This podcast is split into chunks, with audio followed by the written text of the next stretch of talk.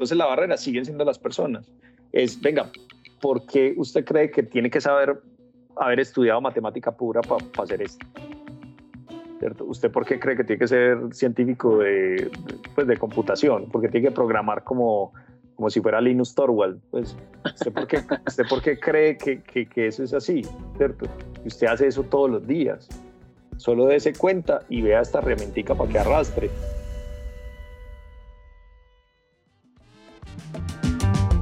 Bienvenidos al Poder de los Datos, podcast que nace desde Data Know en coproducción con Naranja Media, con el propósito de que hablemos y profundicemos acerca de ese universo llamado datos. Y ojo, porque aquí no queremos enfocarnos solamente en lo técnico o en lo teórico, y pues hacer un podcast para capacitar a científicos de datos. Ya hay otros espacios para volverse expertos.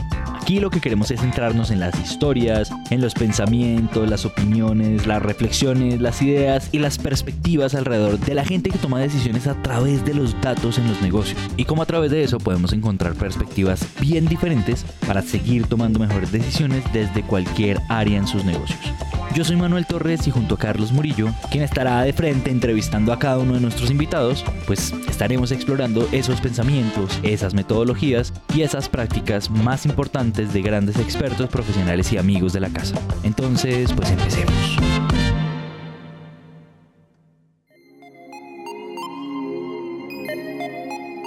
Hola a todos, espero que estén muy bien, bienvenidos a un nuevo episodio de este podcast El Poder de los Datos.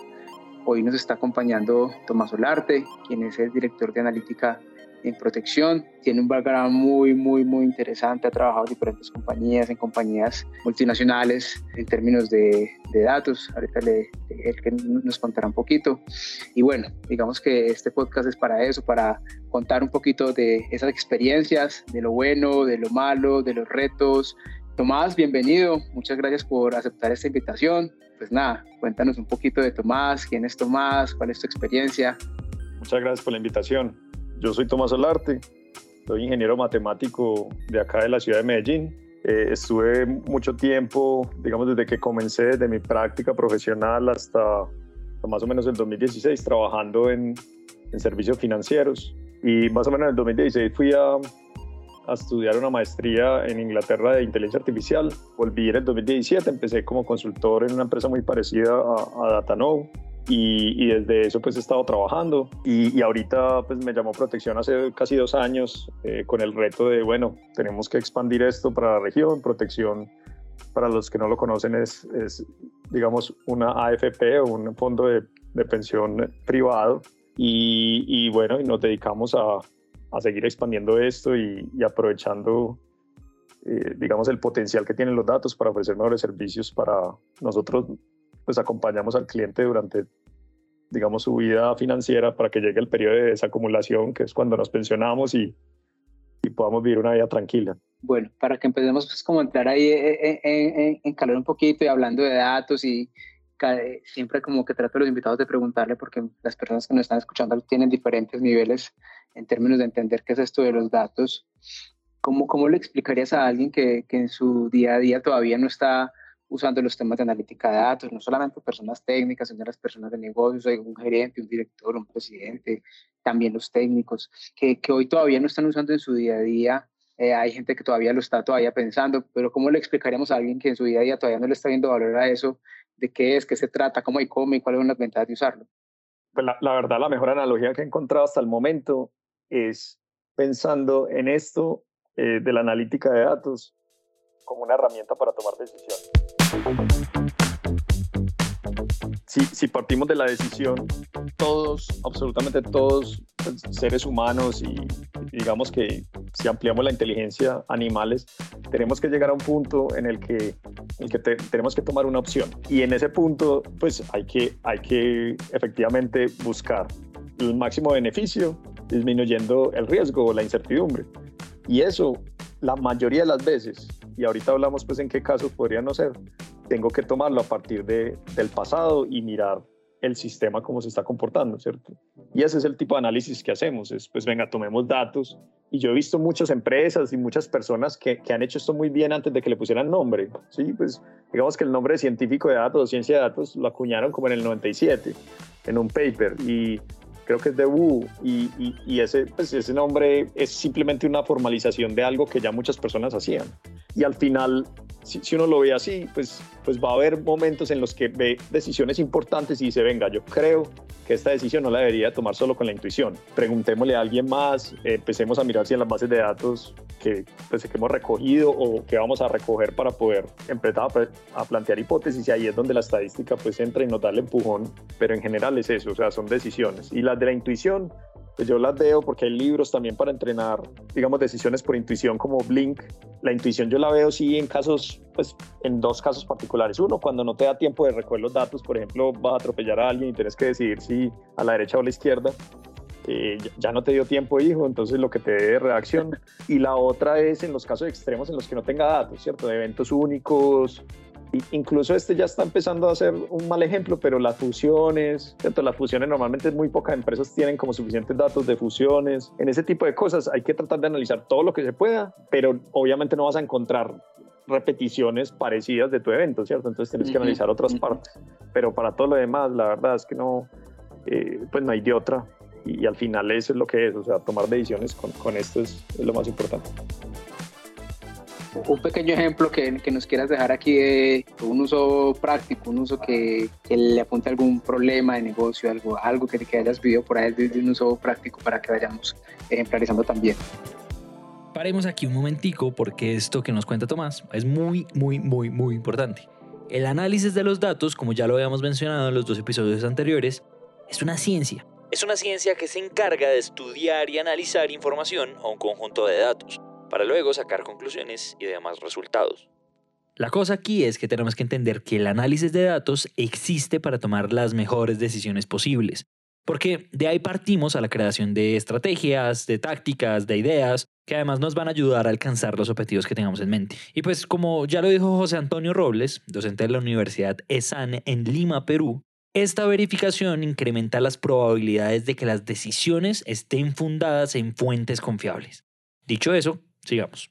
Sí, no, los usos prácticos, digamos, que, que, uno encuentra pues mangos bajitos esos proyectos que dan mucho retorno por sin mucho esfuerzo en el área comercial. Entonces, eh, tratar de, de, entender que un comercial tiene unas horas al día, ¿cierto? Y, y, pues un tiempo limitado y pues es una persona, digamos, valiosa. Entonces, ¿cómo hacer para llevarle, eh, digamos, prospectos que, que sean más fáciles de venderle el producto en el que él es especializado. Entonces uno empieza a, empezar a mirar casos en el pasado de que ha cerrado ese comercial o comerciales pues, que están cerca a él, qué características tenía ese cliente y empieza a ordenarle y a llevarle eh, pues, leads o prospectos que, que sean más afines a él.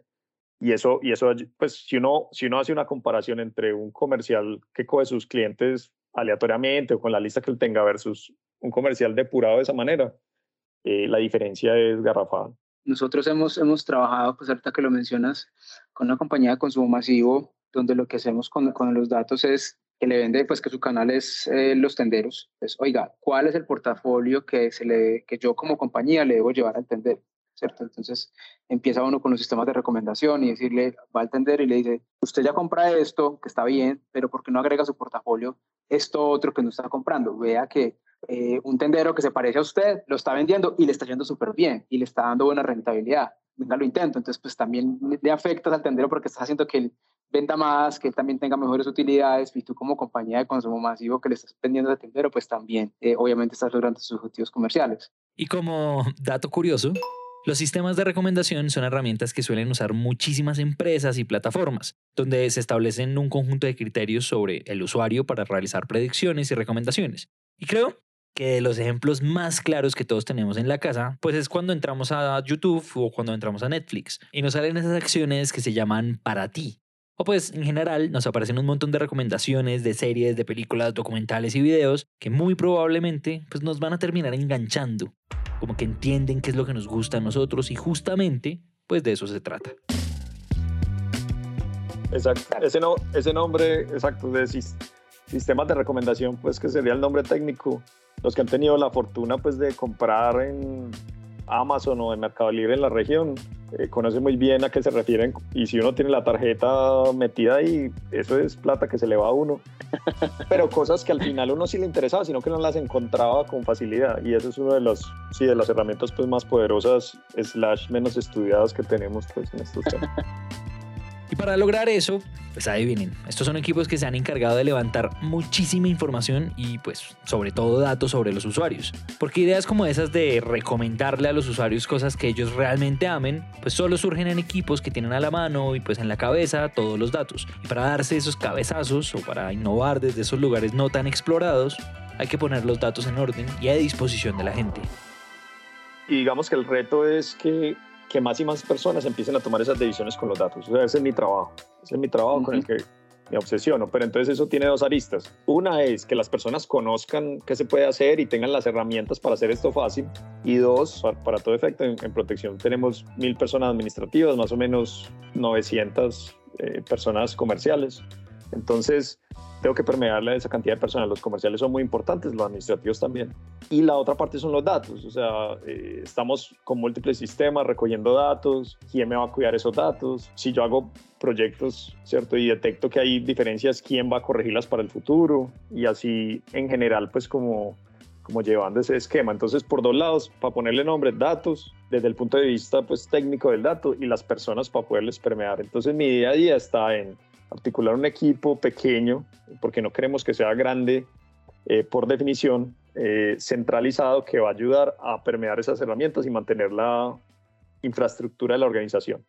Hablando de eso, empezaste a hablar, bueno, mis personas administrativas, términos de estrategia, no sé qué. Hoy, hoy llegan compañías que dicen, oiga, yo quiero, pues yo creo que eso, que eso me va a ayudar un montón, pero no tengo ni idea yo cómo empiezo a comer esa, torta, como por, por dónde arranco, cuáles son mis primeros pinitos, yo qué hago. Entonces ya empezamos a hablar de sí, pero ¿para qué? O sea, y, esto cómo le afecta a la estrategia de la compañía y cuál es mi roadmap para yo iniciar acá, ¿cierto? Como, entonces, ¿qué le dirías a todas las empresas como que o, algún tipo de consejo de cómo, cómo empezar a estructurar un poco, pues como esa estrategia desde los datos, ¿cierto? Claramente cuando uno quiere hacer una inversión en términos de datos o cualquier inversión, no solamente en términos de datos, pues uno espera que eso se vea reflejado en el estado de resultados, en el PIG por allá, pero entonces también el cómo, el cómo empiezo yo a, dar esos primeros pasos para llegar allá, cómo hago un roadmap, entonces están ahí como un poco perdidos, como qué consejo les darías tú como para empezar con esos primeros pasos?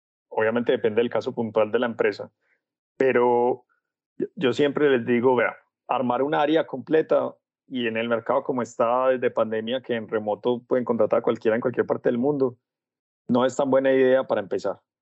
Porque yo primero tengo que saber qué problemas son los que me van a, al resolverlos, dar el mayor cantidad de ROI por el mínimo esfuerzo.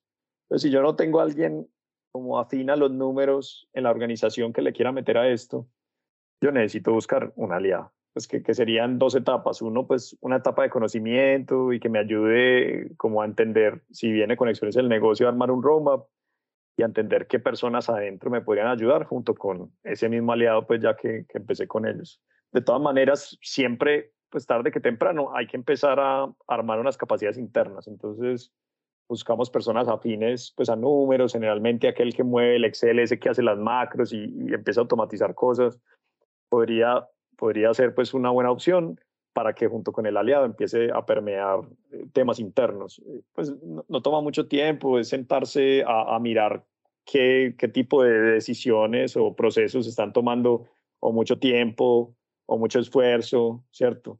Eh, que de pronto se pudieran escalar, entonces uno puede pensar en una combinación de, venga, automatizar y fuera de eso, en los puntos donde hay humanos tomando decisiones, pues qué cosa le puedo meter de analítico. Pero pues ahí sí depende de, del ADN pues de los fundadores de esa empresa y depende pues de muchos temas, pero un aliado para mí es fundamental. A ver, hace poco hablábamos incluso con el presidente de una compañía donde antes de hablar de datos y analítica nos sentamos a hablar con él y venga, ¿y cuáles son sus, sus objetivos? ¿Cierto? ¿Usted qué, qué quiere hacer?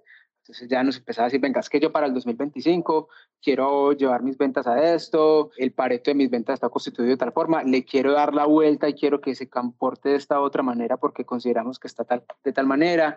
Y empezamos a tener las conversaciones desde, desde ahí, ¿cierto? Desde no, no solamente vaya y haga analítica o un sistema de recomendación por hacer, sino como qué de lo que estamos haciendo le está apuntando a esa visión desde la alta gerencia. Se encuentra uno muchas veces que está el área analítica y resulta que es un área de reportería, eh, que es algo que nos hemos encontrado constantemente en las empresas, que es que las áreas de negocio creen que es que el área analítica, ay, venga, hágame este reporte en la solución que sea. Entonces, es un poco como lo que nos hemos encontrado ahí. No sé, ahí, eh, pues como en tu experiencia ahí, ¿qué has visto? Hay un digamos, un flujo típico para empezar como en estos puestos de analítica o consultorías, que es, le hace la estrategia de la organización, o sea, ahí está en el reporte de accionistas si es suficientemente grande y si no, el CEO y los fundadores lo saben. ¿Cuál es su estrategia? Su estrategia este año, a los tres años, a los cinco años. Por lo menos pensemos la estrategia en qué se va a enfocar. Eso que nos cuenta Tomás acerca de la estrategia de una empresa va mucho más allá solamente de cumplir los objetivos y ya. La estrategia nunca queda escrita en piedra. No es como un plan que uno diseña todos los diciembres en las empresas. En realidad la estrategia muta, cambia y realmente como que va surgiendo solita. Lo más inteligente aquí es entender que la estrategia también está sucediendo todo el tiempo y a toda hora. Esto es algo que Alejandro Salazar, en su libro de Estrategia Emergente, volvió muy común escuchar en las empresas este año. Ojalá lo puedan leer algún día. Y es que crear un plan y seguir todos los pasos al pie de la letra, pues no debería ser así, ni debería considerarse como el camino, sino que en el camino van apareciendo y se van formando todos los días. Y pues los datos se tiene que volver en el activo que en tiempo real le presta la mano a la estrategia. Pero pues en ese juego del tiempo real y esos cambios, esas mutaciones constantes, y sobre todo en esa cantidad de decisiones que pasan todos los días, pues pasa de todo.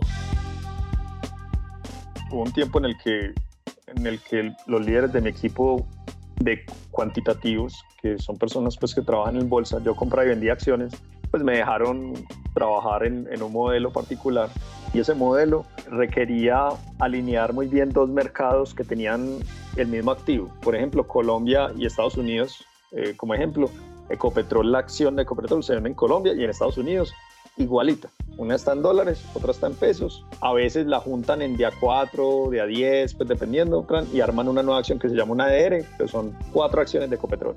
Entonces, para todo efecto, tengo el mismo activo en dos mercados diferentes con unas diferencias de precio. Y eso es muy sensible a, a muchísimas cosas. Y una de esas, y la más obvia, son los festivos pues si es festivo allá y no es festivo acá, pues tenemos un problema, entonces vamos a tener un hueco. Una vez cometimos un error en un mercado eh, eh, nuevo que estábamos explorando y, era festivo allá y no lo anotamos, nuestro sistema era automático y los parámetros de festivo no lo pusimos.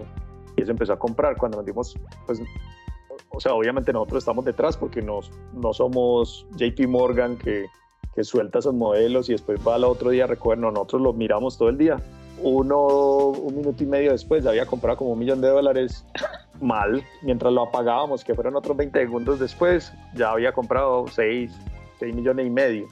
Mientras nos devolvíamos para el error, sí, pues borramos los ingresos como de seis meses de, de mi equipo. Eh, tocó tocó inventarnos nuevas cosas ese fin de semana para ver qué íbamos a hacer, porque ese año no, lo íbamos a lograr. Y es, y es un pequeño parámetro y obviamente pues, nosotros teníamos un proceso de doble chequeo, pero pues una persona está de vacaciones y no se doble chequeo y demás, que, que, pueden dañar las cosas cuando uno está automatizando, pero cuando, cuando hay personas involucradas es peor aún. Pues,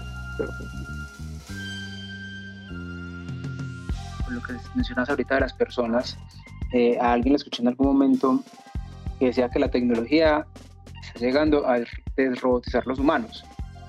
Y es como nos somos, a veces los humanos somos unos robots haciendo procesos, un montón de procesos repetitivos que se le pueden delegar a la máquina, que se le pueden delegar a la tecnología, ¿cierto? Y que, y que de verdad nosotros nos dediquemos a una labor cognitiva, pues a una labor donde ya se requiera de verdad ese análisis, esa, cosa un poquito diferente que todavía hoy, pues ya no sé mentiras, ya no sé si ya lo tendrán o no, pero que hoy las máquinas que todavía no tienen, eh, entonces, ¿cómo derrotizamos los humanos, cierto? Entonces se va uno a hablar, poner casos típicos, la persona, el planeador de la demanda que tiene que hacer pronósticos para saber cuánto comprar.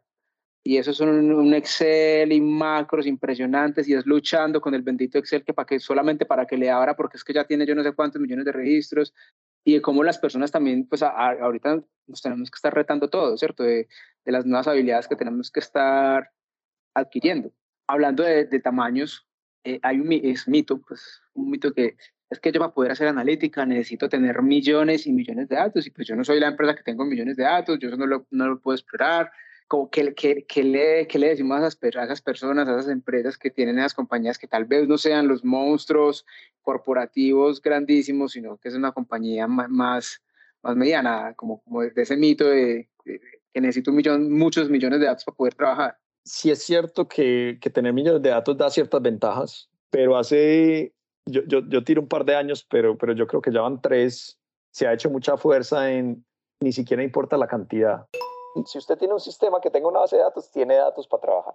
Y si no lo tiene, entonces empiece a usar el maravilloso hojas de cálculo, pues para no poner una marca en particular, pero podemos hacer Excel, Google, los que tengan en Google Sheets, pues cualquiera que pueda hacer eso tiene datos para empezar a tomar decisiones. Digamos que ahorita que empecé a hablar de mitos, sí, hablaba hace poco, alguien me decía, venga, es que, es que yo, bueno, más que mito, es como que yo no sé qué será, cómo denominar eso lo que estamos haciendo es Machine Learning, me decía insistentemente, lo que estamos haciendo es Machine Learning, pero ¿por qué quieres saber si es Machine Learning? O sea, porque finalmente el foco tenga, pues te, voy a resolver el problema y la idea es que eso te genere un retorno para tu negocio. No, es que eh, la próxima semana tengo una reunión con mi vicepresidente y, y, yo le, pues si es Machine Learning, yo le quiero decir que es que estamos haciendo Machine Learning. Entonces me parecía como chistoso en parte. Entonces ahí pues vos que estás de esa parte más dura, la técnica, donde sí están haciendo eso, donde eh, no sé si te, si te, pase lo mismo, si no, ¿cómo, cómo, cómo has visto eso? Pues no voy a decir que le voy a dejar a los que están buscando plata de, de venture capital o de, eh, digamos, levantando rondas de inversión, ese tema de decir si está haciendo machine learning o no, eso no importa. Lo, lo que lo hace uno más experimentado en este tema es que lo que me soluciona el problema está bien. Y, y, lo mismo funciona en, pues, en automatización, en desarrollo de software, ¿cierto? O sea, si, si es, en, en, todo caso, si, si, abrir una página como Mercado Libre la querés hacer con desarrollo desde cero, o te bajas una cosa que arrastras tres cajas y haces tu Mercado Libre y te funciona, pues, o sea, no tenés que contratar un equipo de 10 desarrolladores para que te hagan tu, tu Mercado Libre. Y, y, y la complejidad es algo que uno empieza cuando está comenzando un camino muy junior, queriendo. Uno quiere ir a la complejidad máxima pero al final es eso, o sea, resolvamos el problema, relájese, pero ese no es nuestro verdadero problema. Yo en verdad lo uso, te voy a ser sincero, lo uso para retener a esos científicos de datos juniors, que se entretengan, o sea, entreténgase, entreténgase, pero como es junior, yo no espero de él que genere mucho valor, ¿sí? pues que es, es un valor intermedio básico, entonces él está haciendo una cosa hiper compleja, va a generar un valor intermedio básico. Yo de los, de los seniors espero que con, con regla de tres, con una regresión lineal, pues a todo efecto, con regla de tres me resuelva los problemas de la compañía, porque tiene la intuición correcta, tiene la, los datos correctos, las entradas, ¿cierto? Y puede analizar las salidas y irlo a vender. Y hay una rama que sí, es, es la única parte donde, donde haría la excepción, que ahorita estamos estudiando mucho, que es pues, precisamente el lenguaje natural. O sea, ya cuando las uh -huh. cosas son del lenguaje de las personas, que llamamos lenguaje natural, eso, eh, eh, las técnicas básicas ya no funcionan. ¿sí? Pero, pero en general, para todo lo otro, lo que resuelve el problema. ¿Cuáles son esas como barreras y retos que, que tú has visto que, que, las organizaciones tienen como para, para lanzarse a seguir a, aprovechando el tema de datos? El reto más grande es las personas. Yo estaba hablando hace, hace un par de semanas con, con un vicepresidente de otra compañía y, y, él, y él hacía una analogía que me gustó. En, en, un tiempo, y de pronto tengas gente que esta referencia le sirva, la calidad de, de la producción, ¿cierto? Sí, lo trabajan los gurús. El Six Sigma, el Six Sigma y, y tener ese nivel de calidad 99.5 de... Esos eran gurús y eran personas que se volvieron habilitadoras y con el tiempo fue permeando tanto la organización que ya nadie contrata al experto de calidad todos tienen que dar calidad, es algo que está -huh. embebido en la empresa. Y eso uh -huh. es lo que tiene que pasar con este tema. Entonces la barrera siguen siendo las personas. Y el término, eh, pues que dejo para cerrar en ese caso, se llama, es muy feo, lo voy a poner en inglés, data literacy, en español es alfabetización de datos. Así como usted aprende okay. a leer, tiene que aprender Ajá. a saber qué hacer en su trabajo con esos datos. Sí, si yo fuera, si yo fuera a montar una empresa hoy, como hiciste vos, definitivamente yo pondría un cuadro atrás que dijera la, la, frase famosa en nuestro ámbito que es en Dios confío, para todos los demás tráigame datos. Esa, esa, sería mi frase, ese sería mi lema, ese sería parte de la cultura. Yo no creo cuando está en un, en un área eh, que están diciendo y están trabajando de temas de personas. Por ejemplo, pues no sé si ustedes conocen el término NPS, pero pues es qué tanto las personas sí. me recomiendan, sí. recomiendan. y cambia en un punto porcentual, dos puntos porcentuales y me dicen que, que, hemos hecho un trabajo espectacular. Si no, si no, pues yo empiezo a cuestionar, ¿cierto? ¿Cuántos está encuestando? ¿De qué tamaño de población estamos hablando? Pues cuántas personas son las que, las que deberían ser las, si, si tuviera plata para encuestarlas a todas.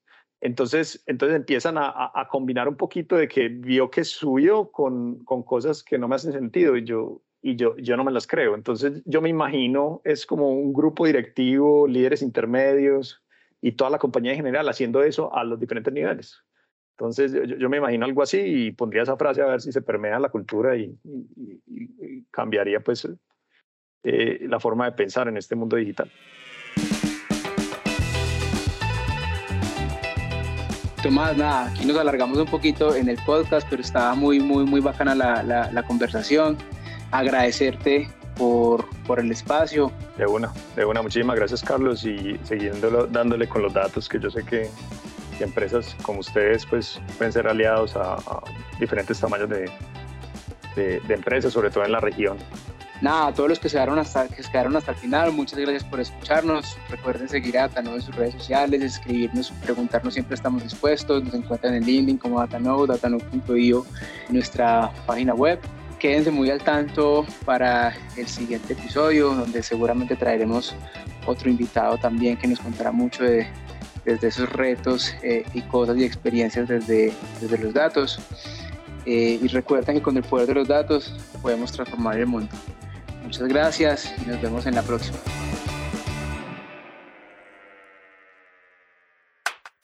Producido por Naranja Media. Naranja Media.